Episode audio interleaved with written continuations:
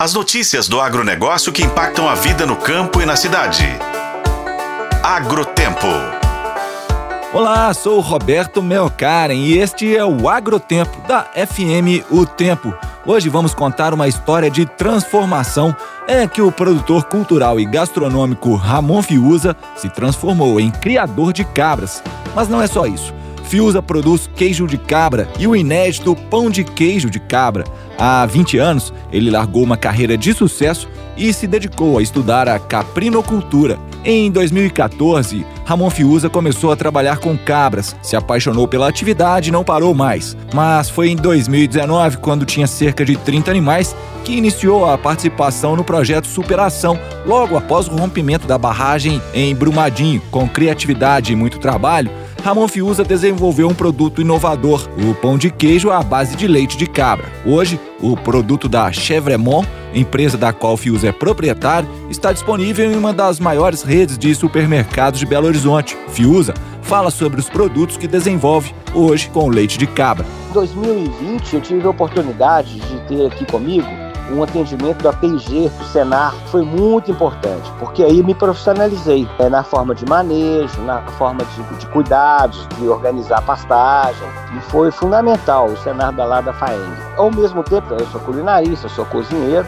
eu comecei a desenvolver esses queijos também, os queijos normais de aqui de Minas, né, que é um padrão que a gente tem, comecei a inventar uns outros queijos, eu consigo hoje fazer um bom brie, o povo gosta muito, chama cabrieiro. Eu desenvolvi um outro produto que é um sour cream, cream cheese, que é delicioso. Eu vendo bem nas padarias gourmets de BH. Criei um outro produto que chama Laban, que é uma coalhada seca. Esse produto ele é primo de um queijo chamado feta, que é grego, e primo do boursin.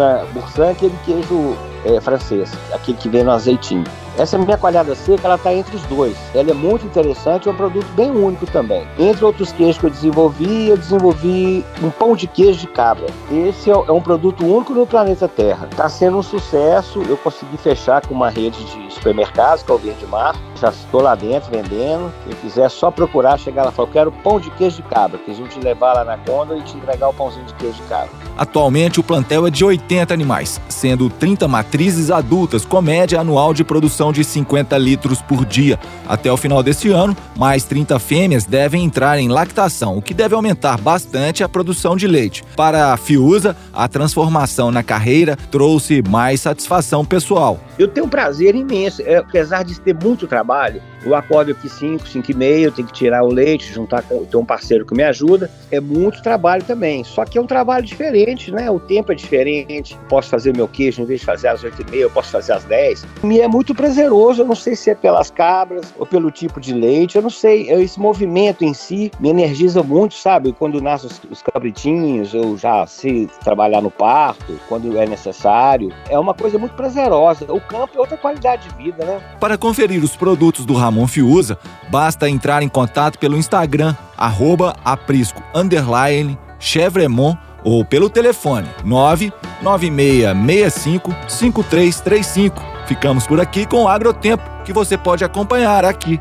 na FM O Tempo 91.7.